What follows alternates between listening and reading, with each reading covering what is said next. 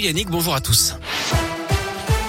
On commence par vos conditions de circulation dans la région. Toujours ces grosses difficultés sur la 47 entre Saint-Etienne et Lyon en direction de Lyon justement à hauteur de Givors à cause d'un accident. Trafic ralenti sur 2 à 3 km actuellement. À la une J-4 avant le premier tour de la présidentielle, ce sera dimanche. Les deux favoris annoncés pour ce premier round vont s'affronter à distance ce soir. Emmanuel Macron et Marine Le Pen participeront à l'émission du 20h de TF1 10 minutes pour convaincre. Ils seront interrogés tour à tour sur les 100 premiers jours de leur présidence s'ils sont élus le 24 avril et leur première décision ou geste symbolique en tant que chef de l'État.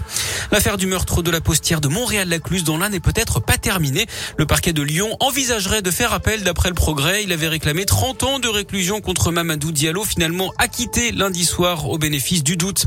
Une frayeur dans la région. Un bus scolaire s'est couché sur la chaussée dans la Loire à Margerie, Chantagré dans le forêt. 20 collégiens étaient à bord, mais aucun enfant n'a été blessé. En revanche, le conducteur a été pris en charge légèrement touché par les pompiers. Il a été évacué à l'hôpital de Montbrison. Après la pizza Buitoni, les chocolats Kinder, un nouveau rappel de produits contaminés. Cette fois du fromage, des bris, des coulommiers de la marque Grindorge commercialisés dans plusieurs grandes surfaces. Il y a un risque de listériose d'après les autorités sanitaires.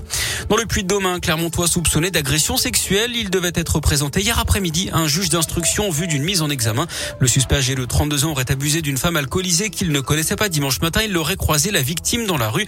Il lui aurait proposé de la raccompagner, mais l'aurait en fait ramené chez lui. Il a reconnu les faits. Le parquet avait requis son incarcération provisoire. À l'étranger, la France propose son aide à l'Ukraine après la découverte de possibles crimes de guerre à Boutcha avec les corps de centaines de civils retrouvés dans cette ville récemment libérée par les forces armées ukrainiennes.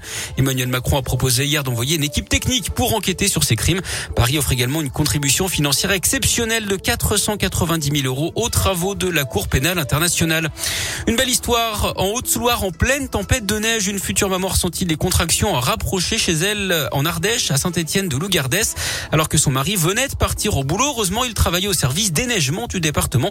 Il est donc revenu avec son collègue et un chasse-neige qui a ouvert la route de la maternité sur 65 km jusqu'au Puy-en-Velay. Une heure et demie plus tard, le couple est arrivé à bon port et le petit Nathéo est né dix minutes plus tard. Tout ce petit monde a finalement pu rentrer à la maison hier d'après le progrès et cette fois sous un grand soleil.